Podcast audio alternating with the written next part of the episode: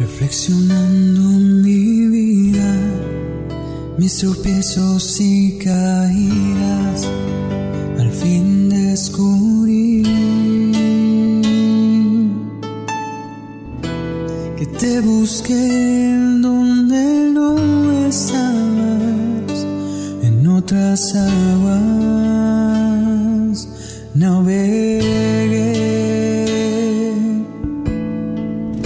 tal amigos? Sean bienvenidos una vez más a este su podcast favorito, Camino a la Santidad.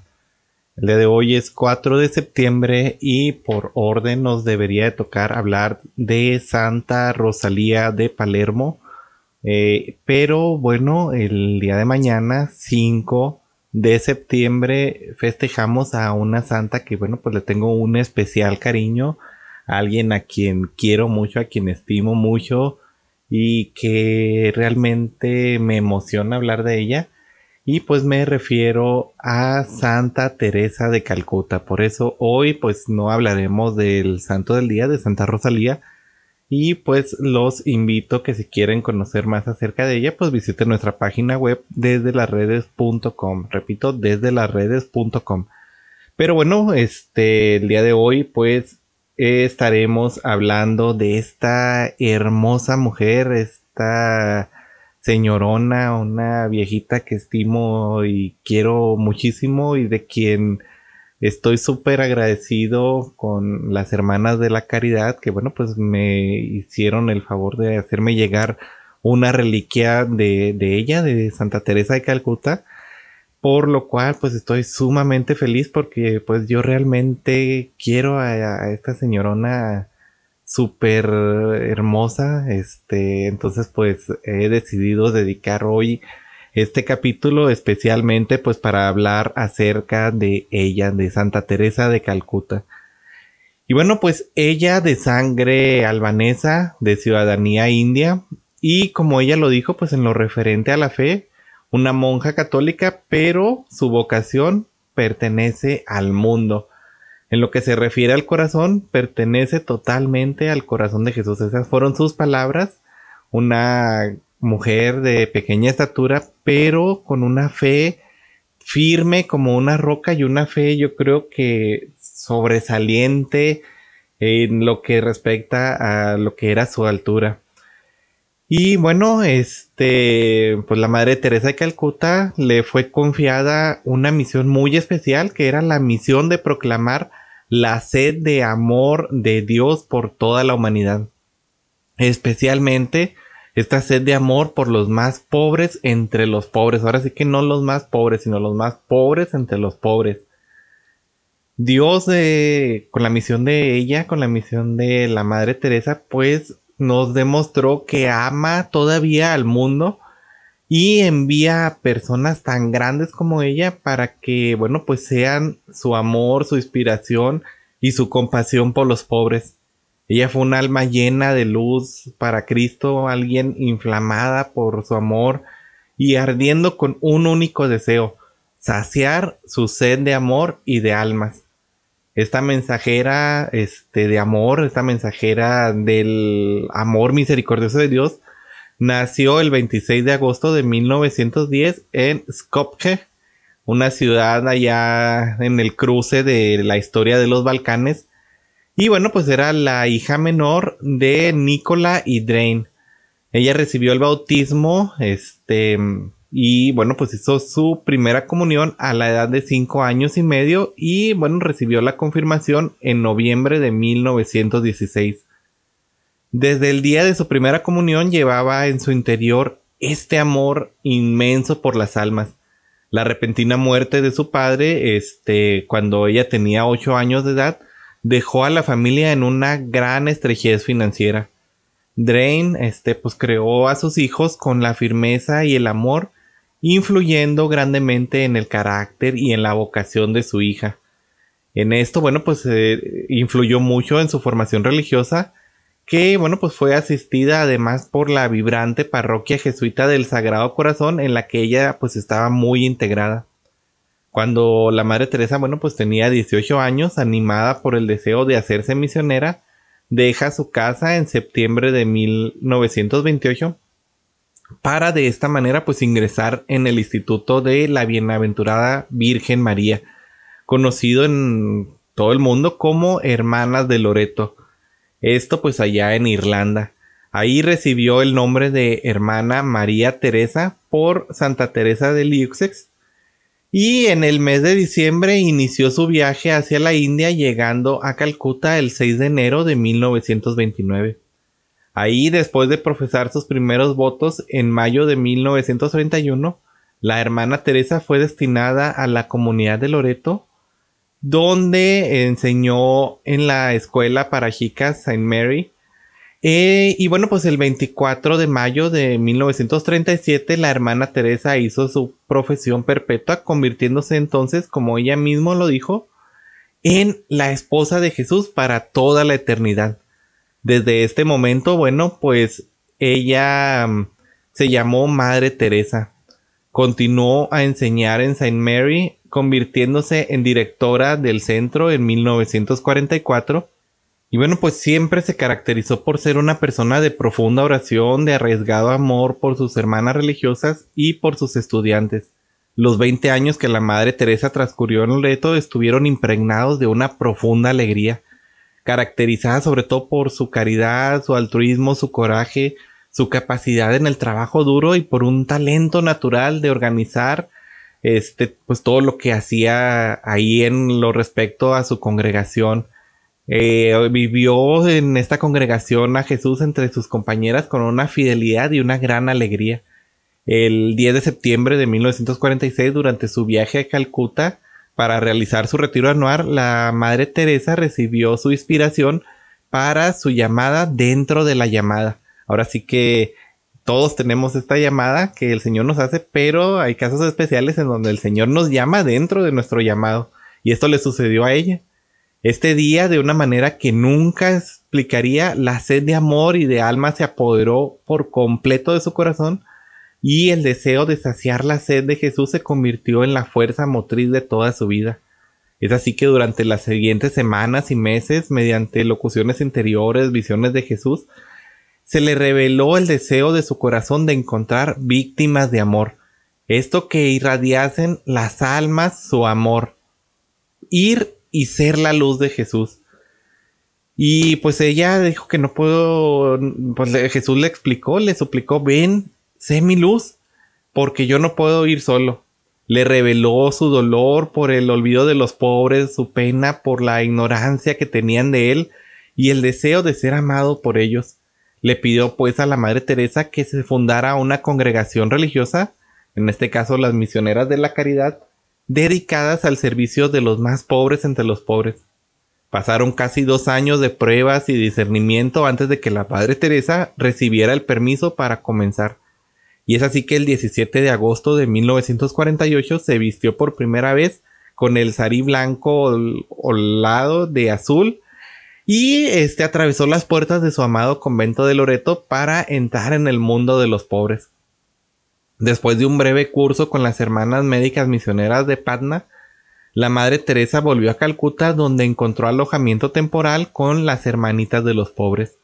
El 21 de diciembre ella va por primera vez a los barrios pobres, visitó a las familias, lavó las heridas de algunos niños, se ocupó de ancianos, enfermos que estaban por las calles, cuidó a mujeres muriendo de hambre, de tuberculosis, se cuenta que cada día comenzaba entrando en comunión con Jesús en la Eucaristía y luego salía de la casa con el rosario en la mano para encontrar y servir a Jesús en los que, bueno, pues son no deseados, los no amados, aquellos de los que nadie se acuerda y de los que nadie se ocupa.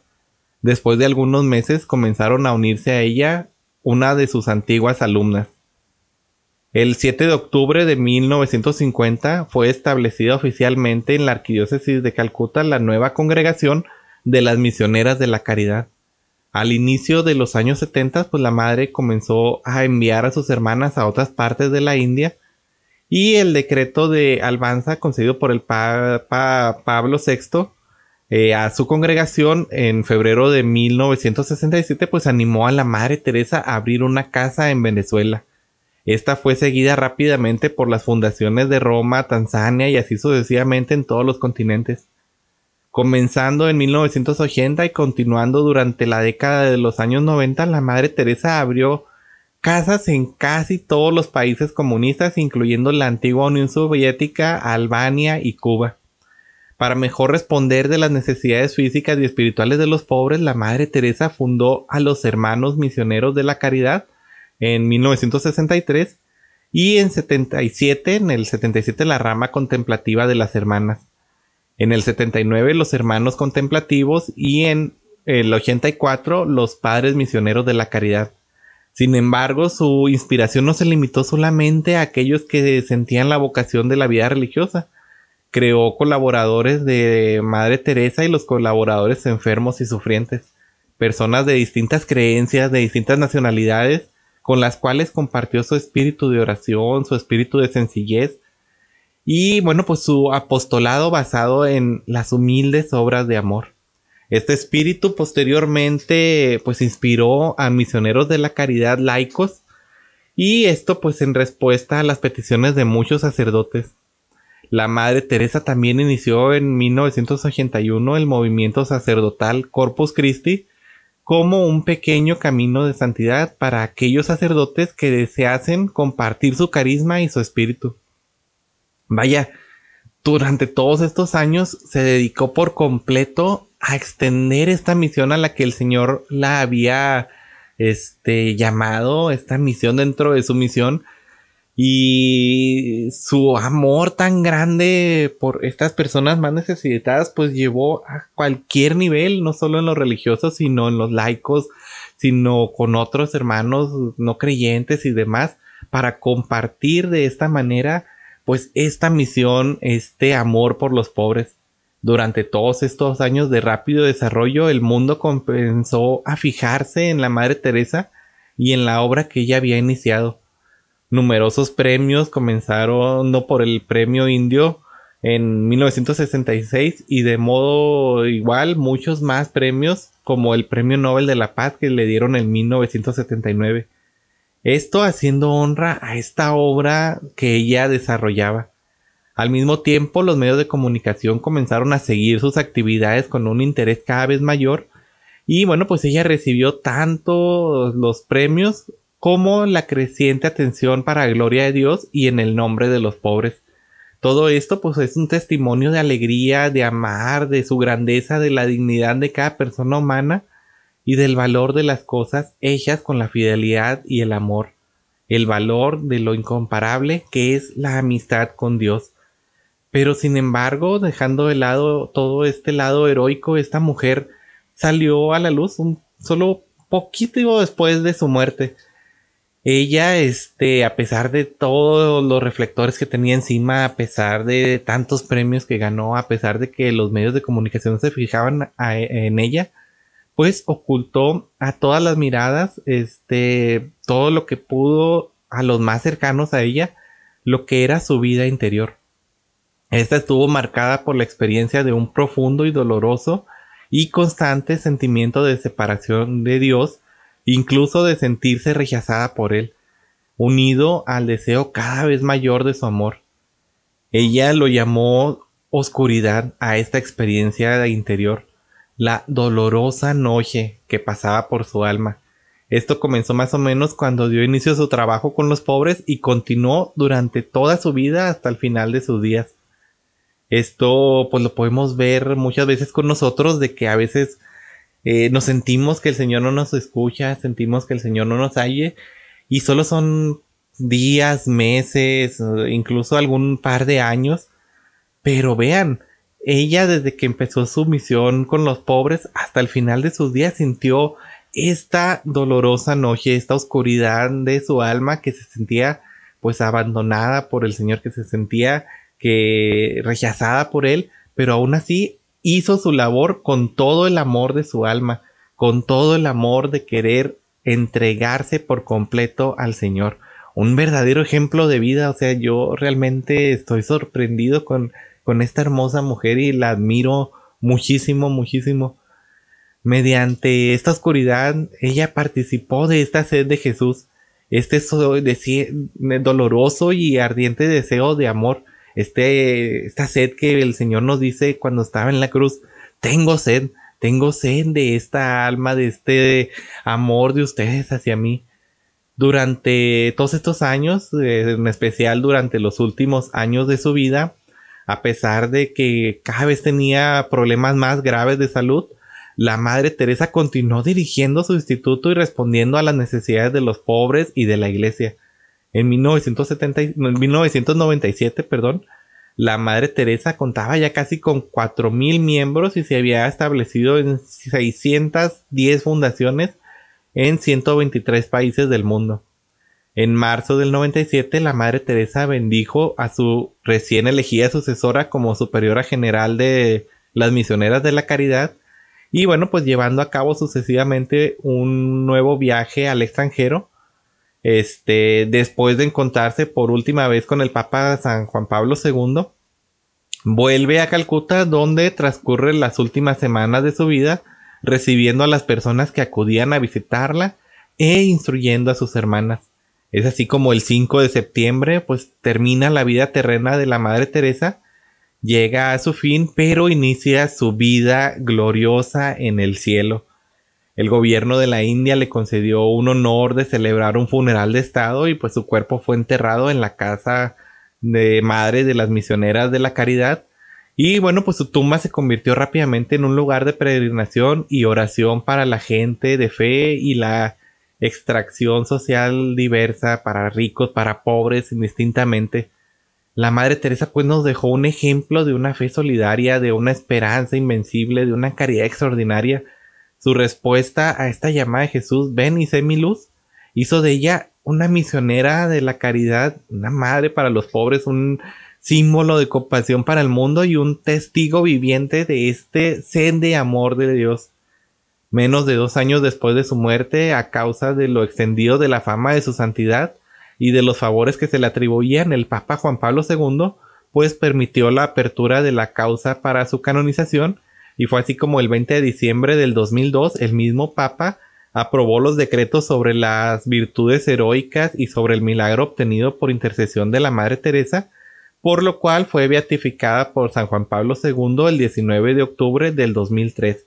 Más adelante, 13 años después, este fue canonizada por el Papa Francisco en la Plaza de San Pedro el 4 de septiembre del 2016 dentro de la celebración del jubileo de los voluntarios y operarios de la misericordia.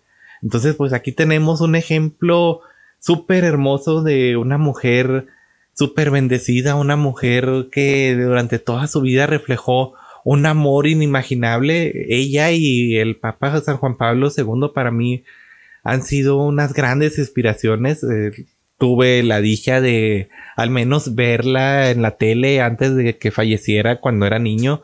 Igual al Papa San Juan Pablo II. Este, que quisiera yo tener también una reliquia de San Juan Pablo II, pero bueno, pues no he tenido la dicha todavía de poder obtenerla porque estos dos santos en serio son de mis adoración, son alguien que en mi vida han significado mucho, alguienes muy queridos también para mi abuelita, que por lo tanto también son muy queridos para mí, muy este apreciados y su vida, sus ejemplos, su amor que reflejaban, híjole, me, me dan fuerzas, me inspiran también a yo querer llegar a ser santo como ellos. Entonces, bueno, pues así a grandes rasgos esta ha sido la vida de esta hermosísima mujer, esta, ahora sí que como yo le digo, mi viejita, alguien a quien yo estimo mucho y por a quien quise hablar el día de hoy, porque pues ya hablar de ella el próximo martes, este que sale nuestro siguiente episodio, pues se me hacía este muy largo, ya habiendo pasado su fiesta, habiendo pasado este día en el que ella pues entró en la gloria de Dios ahora sí que con una fiesta enorme. Y bueno, pues este quería compartirles este cariño que le tengo yo a la Madre Teresa de Calcuta y créanme, para mí fue una gran alegría cuando las hermanas de la caridad eh, respondieron mi mensaje y decidieron este pues enviarme una reliquia de ella.